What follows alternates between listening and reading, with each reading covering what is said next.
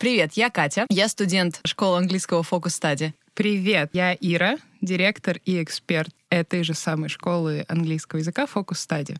Собственно, сегодня о чем мы хотим поговорить. Если вы нас слушаете, как минимум вы точно интересуетесь английским, обучением, саморазвитием. И в любом обучении, в том числе в английском языке, есть пресловутое слово «мотивация». Нужно быть замотивированным, мотивация, мотивация, если хочешь, делай. Я думаю, что каждый из вас сталкивался с огромным количеством вот этого всего информационного шума про мотивацию или пытался замотивироваться сам, или слушал кого-то блогера очередного, который пытался вас замотивировать, себя замотивировать и всех замотивировать. И сегодня сегодня мы у нашей Ирочки спросим, что из всех вот этих высказываний просто информационный шум, какие-то уловки, чтобы вы купили курс или пошли куда-нибудь поучиться или порадовались. А что из этого действительно можно применить к жизни, что из этого вам поможет, как человеку, который учится и наверняка периодически сомневается, хорошо ли я замотивирована, хочу ли я и так далее.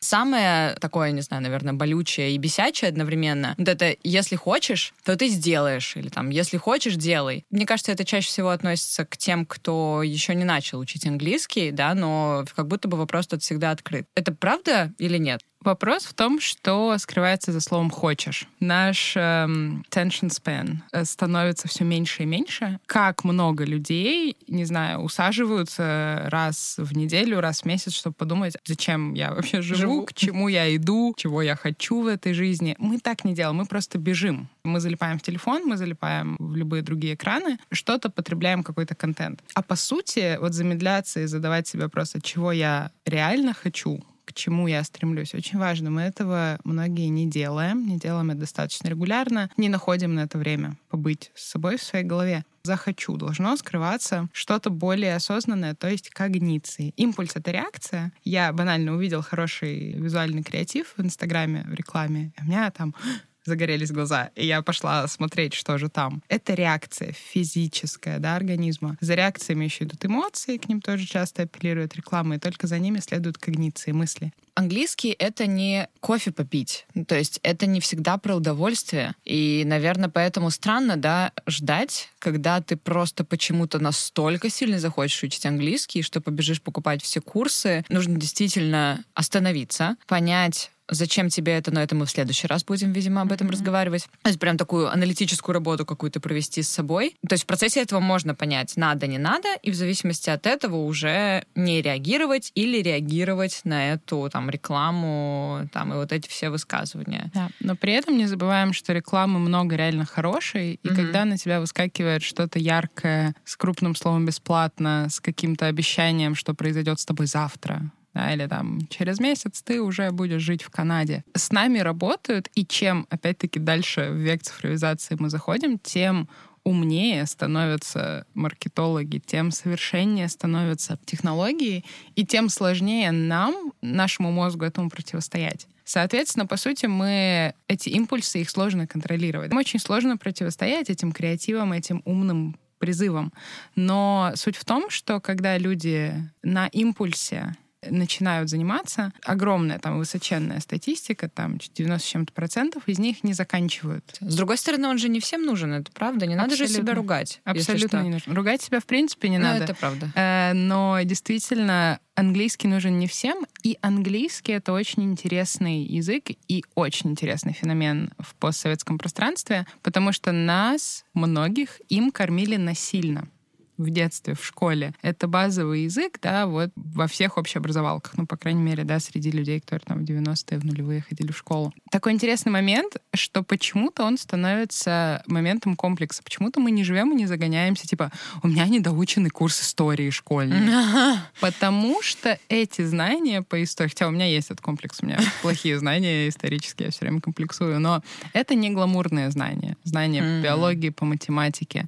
Знания английского ласково гламуризировано, собственно, тем, что для некоторых людей он становится билетом в красивую заграницу. Оно становится... В красивые сторис еще. В красивые сторис обязательно. Оно становится... Соответственно, английский равно путешествие, работа, успех, успех. Угу. компании какие-то там угу. заоблачные. При этом... Если, например, вот ты человечек, угу.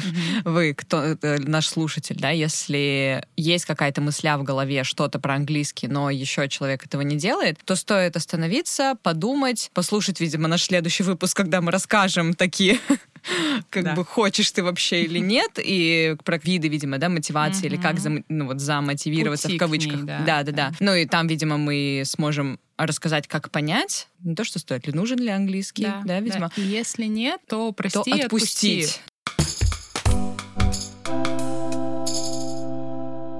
У меня такой вопрос тоже, как у студента, можно ли всегда быть замотивированным? Я учусь э, в группе английскому языку, и я не чувствую каждый вторник и четверг с утра до вечера или каждый понедельник э, желание идти, например. Это значит не замотивировано, это что-то плохо у меня? Это не обязательно будет значить, что ты не замотивирована важно понимать, что если ты чем-то занимаешься, английским, спортом, питанием, работой, например, да, развитием в каком-то профессиональном плане, ты делаешь это каждый день. И мне сразу вспомнилась фраза, она романтического толка, она про любовь, да, ну вот в отношениях «every day I choose you», да, mm. я просыпаюсь каждый день и выбираю своего партнера. Да. То есть если мы ругаемся, если мы, у нас что-то сложно, мы все равно когнитивно, опять-таки, а не только потому, что у нас э, свет э, священный какой-то упал. Мы осознанно выбираем друг друга и так прорабатываем. То же самое с каким-то делом, и этих дел не может быть миллион. Это, мне кажется, тоже такой большой бич наших ровесников, нашей современности, что у людей миллион интересов. Да, у меня есть работа. Как будто бы это круто еще считается. Надо иметь 100-500 интересов. Да. Работа, три подработки, восемь хобби, спорт. И рассказать об этом. В Инстаграме обязательно. Здесь происходит другой вообще абсолютно момент. Я сейчас в это не буду ударяться, но вот этих вещей должно быть всего несколько, которые твои true commitments, вещи, которым ты полностью... А давай мы об этом тоже когда-нибудь поговорим. Конечно. Супер. Ага. Я вот. пишу. Э, почему? Потому что если их очень много, то ты физически, как физически, реально физиологически и эмоционально не сможешь поддерживать их все. Соответственно, у тебя будет низкое качество огромного количества хобби и работ. А мы сейчас поговорим про здоровую ситуацию, не хочу говорить идеальную, но максимально приближенную к здоровой. То есть ту, которая не раскурочивает твое физиологическое здоровье, эмоциональное, ментальное, социальное. Вот у нас есть несколько этих commitments, несколько дел, которые мы выбираем, которым мы себя посвящаем, в том числе английский. И вот как и в здоровых отношениях, э, ты просыпаешься каждый день and you choose English. И ты осознанный выбор делаешь, что английский — это часть твоей жизни. И, соответственно, когда мы ходим на занятия, понятно, что занятия вряд ли идут каждый день важно понимать, что английский в твоей жизни это не только вторник-четверг. Угу. Вокруг вторника и четверга ты можешь э, пять минут поиграть в какое-нибудь приложение на телефоне. Ты можешь посмотреть что-нибудь, ты можешь послушать, как я говорю вещи и перевожу их в этом подкасте что-то на английском, банально музыку послушать и сделать усилие самой услышать, что там поют в припеве. Это происходит каждый день. То есть каждый день английский где-то в твоей жизни. Это набор маленьких решений, да, вот, например, про субтитры тоже об этом надо отдельно говорить, но ничего плохого нет в том, чтобы смотреть вещи в оригинале, но с русскими субтитрами, да, ну, например, ты сидишь и ты думаешь, ну, я не супер устала, я себя хорошо чувствую, я сейчас, у меня будет приятный вечер, а пусть субтитры будут не на русском, как я привыкла, для понимания, а на английском. Это будет вот маленькая моя сегодняшняя победа. Возвращаясь к твоему вопросу, нельзя постоянно себя этим как кнутом погонять потому что мы не всегда чувствуем себя супер на сто процентов в плане физическом, эмоциональном, ментальном. Я очень много встречаю таких людей среди даже студентов, которые у меня или у нас учатся. Это вот я после работы, я устал, у меня глаза в кучу, но я сяду этот несчастный сериал смотреть с этим в оригинале без субтитров, потому Надо. что вот я сейчас всех тут победю. Нет, если mm-hmm. у человека недостаточно стабильное в данный момент, недостаточно кайфовое ментальное, эмоциональное, социальное, физическое состояние, это делать не надо. Да, если ты перегружен после какой-нибудь классной вечеринки с друзьями, и тебе хочется просто лечь в темную комнату, не надо читать книгу на английском или смотреть сериал на английском. Из понимания себя, своего состояния, своего здоровья мы исходим. И иногда действительно тебе, казалось бы, не хочется вот именно сейчас заниматься английским. Либо, может быть, ты не хочешь идти на урок, Например, если вместо урока, я не знаю, тебя друзья зовут гулять, нам mm-hmm. почти 30, вот меня редко друзья зовут гулять. Да. У меня мало друзей, они не зовут меня гулять обычно. Это планируется за полгода. Но... Да, и, потом, может быть, откладывается еще. Да. Но вот внезапно тебя куда-то зовут. И так как в твоей жизни это редкость, и ты думаешь, ну, я лучше это сделаю, чем английский, в этом ничего страшного нет. Да, то есть очень важно, когда чем-то занимаешься регулярно, не загонять себя, потому что человек — это не робот. И чем больше мы себя будем загонять из-под палки, нет, иди делай, и когда этого желания и возможности искренне нет, тем больше вероятность, что в какой-то момент мы психанем, вот так опрокинем стол, и это дело вообще закончится. То есть, в общем и целом, если я понимаю, что мне нравится заниматься английским, э, и у меня нет каких-то особых вопросов, что год я уже каждый день думаю, господи, я все это ненавижу, какой-нибудь вторник, четверг или любой другой день я вдруг не хочу идти на занятия или, о боже, не иду на него, то ничего страшного в этом нет. Абсолютно. Mm-hmm. То есть это здоровый баланс, того, чтобы прикладывать эти усилия, чтобы идти на эти уроки, делать это домашнее задание, опять-таки это определенный процесс. Не иди, потому что надо, потому что ты заплатила, потому что на тебя косо посмотрят, ты ничего не добьешься, да, а иди, потому что тебе будет классно. Поможет ли купить книгу по мотивации, курс по мотивации, прочитать серию постов про мотивацию или что-то такое? Нет. Скорее всего, при этом среди всей этой литературы, всех этих постов блогеров есть опять-таки некая истина. Там есть определенные установки, определенные фразы, определенные инструменты, которые ты можешь себе говорить и с собой делать, чтобы поддерживать себя в каком-то русле. Но, например, если тебе что-то не нужно принципиально, никакая книжка тебя не спасет. Короче, пока ты себя а не поймешь сам, да, ничего тебе не поможет. Лучше пойти к психологу, к психотерапевту и там уже задавать вопросы, да, почему я никак, вот мне вроде надо, но я никак э, не могу регулярно этим заниматься пытаясь понять, вот, что качественное, что нет, э, всегда нужно делать выбор в сторону индивидуализации, персонализации, фокус на себя. Если книга бестселлер и миллион человек ее прочли, угу. это шаблон.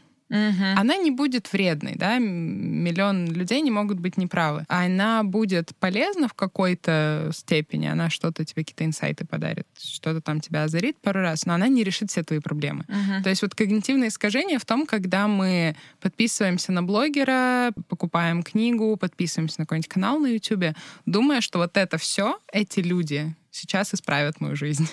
Нет, они дадут тебе почву для размышлений, они вряд ли дадут тебе какие-то э, совсем там плохие, вредные установки, но они не решат твои проблемы. Да? Знаешь, как я так скажу, вот если мы именно про мотивацию, не буду говорить, что это про все, но mm-hmm. вот именно про мотивацию полезно читать, слушать, узнавать, не как замотивироваться, а что такое мотивация понять, а, что, о чем мы пытаемся да, говорить, что вот есть импульсы, есть какие-то осознанные решения. Вот важно закопаться в это. Вот здесь начнется твоя личностная работа, можно даже без психолога. Uh-huh. А если мы потребляем контент, который эгегей делай, он для кого-то сработает, для кого-то не сработает, для кого-то он сработает один раз, для кого-то он сработает на протяжении недели или года. Люди все очень разные про физиологию как будто бы понятно, что мне не подходит, например, какой-то крем, потому что mm-hmm. у меня тип кожи другой. Мне yeah. и то это не всегда сразу, понимаешь, потому что, господи, почему все у меня не так, как у всех? Mm-hmm. Или почему мне там не подходит приседать со штангой 60 килограмм, yeah. потому что у меня колени болят, там, не знаю. Mm-hmm. То, что касается обучения, мы только-только, видимо, вступаем на ту дорожку понимания, что это тоже нам, не каждому человеку подходит любой совет, что мы тоже в этом плане очень разные, не только там по каким-то характерам. Вот для меня это было реально открытие, открытие, когда я узнала, что, оказывается, не я такая плохая, э, mm-hmm. там, что-то делаю не так, а просто я другая. Вот. Я рада, что ты, и мы сейчас с тобой помогаем тому, кто нас будет слушать, э, понять, что не все из мира обучения тоже нам подходит, и это нормально. И это не говорит да. о том, что ты недомотивирован или там что-то еще.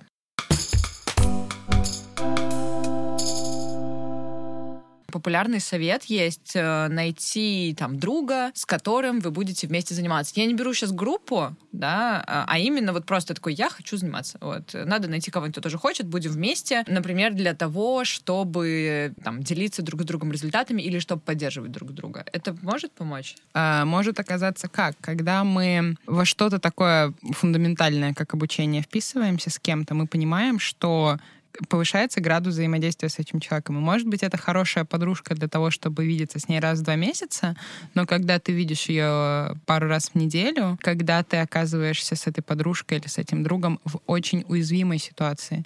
Английский, обучение иностранному языку, на самом деле, любому, это очень уязвимый опыт, потому что ты неизбежно ошибаешься. Да. До высоченных уровней ты совершаешь ошибки. Не у всех у нас есть умение комфортно совершать ошибки на глазах у других. И, казалось бы, когда ты приходишь в какой-то созданный социум, например, в языковую школу и в группу, ты не знаешь этих людей. И даже если ты их узнаешь, э, как бы сказала моя мама, тебе с ними детей не крестить.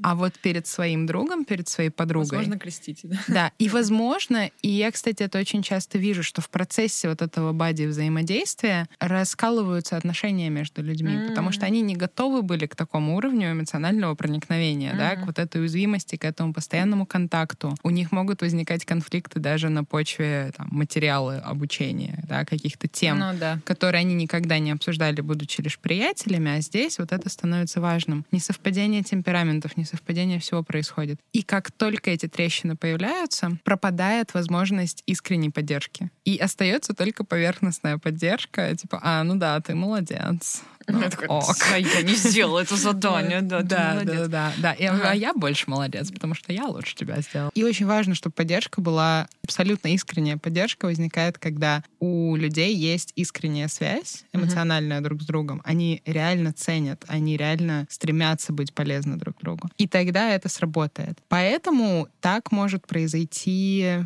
где-то, где супер доверительные отношения в дуэте студент-учитель, если педагог грамотный. Это может происходить с одногруппниками, с друзьями, с кем угодно, но если эта связь реально может произойти с твоим мужем, женой, да, с кем угодно. По сути, здесь очень важно, как и с книгами по мотивации, так и здесь с поддержкой от друга или от одногруппников, важно не допустить переложения ответственности. Потому что mm. даже если ты это делаешь в компании с э, единомышленниками или с другом, с бади, все равно ты ответственен за результат, за успех, за то, что каждый день you choose English. Какое-то высказывание, теория, найти человека не для поддержки, а для конкуренции. У нас очень проблематичный социально-культурный код. Мы воспитаны так системой, в которой мы обучались, где царили высказывания пятерку я тоже делить буду на двоих, да, mm-hmm. то есть нас взращивали конкуренцию постоянно да, за счет оценок, звездочек. Но те дети, подростки, для которых концепт этот был наоборот, пугающий, замедляющий, не поддерживающий вообще, их эта система немножко сломала. И теперь такие люди никогда не хотят вообще попадать в какие-то конкурирующие ситуации. Mm-hmm. А, будь то даже какой-то дружеский, не знаю, матч спортивный по пинг-понгу, я никогда на это не пойду, потому что я не переношу конкуренцию, здоровую, нездоровую, потому что для меня лично, да, но и для многих других людей, она исключает как раз искреннюю поддержку самого себя. Потому что в своей голове я свой лучший друг, я всегда победитель. Даже если я просто говорит, мама, ты постаралась. Молодец. Да. да, вот. Я сама себе глажу себя по голове, и поэтому мне странно в это включать вообще кого-то. И мне даже кажется, что вот такая конкуренция, она не решит задачу продолжать учиться и добиваться успехов. Угу. Как педагог могу сказать, что единственный случай, когда я устраиваю какую-то конкуренцию в классе, это чтобы отвлечь людей от учебы. Вот они устали, например, у нас трехчасовой блок угу. а, занятия, и я знаю, что люди, там, дети, подростки, взрослые, им нужны перерывы. Я хочу им какой-то сделать активность, и вот мы начинаем там на скорость что-нибудь там в командах делать, чтобы они отвлеклись. Уважаемые слушатели, если вам кажется, что вы любите конкуренцию, вы в ней процветаете, я вам советую сесть наедине с самими собой, задать себе вопрос, а как я чувствую себя физиологически, когда я конкурирую. Потому что очень часто мы можем думать, что нам это нравится, потому что мы так были воспитаны. И я не раз проводила такой эксперимент на своих студентах. Я в момент каких-то вот таких сложностей задала человеку вопрос, а как ты сейчас чувствуешь? Да, вот ты вот соперничаешь что-то. Он говорит, у меня сердце колотится, да, сейчас я упаду да. в обморок, и у меня все сжало вот тут горло. Кайф. И кайф просто, да, так и хочется жить. Мы многие к этому привыкли, да, мы многие привыкли бежать, торопиться. Что-то у нас сжато, есть какой-то спазм. Возможно, мы думаем, что конкуренция, какой-то стресс, да, это то, что помогает. Нам действительно минимальный стресс организма всегда нужен, но, возможно, вы обманываете себя. И Опять же, не так вопрос к тому, что нужно подумать, э, узнать себя и стремиться к осознанности вообще во всем.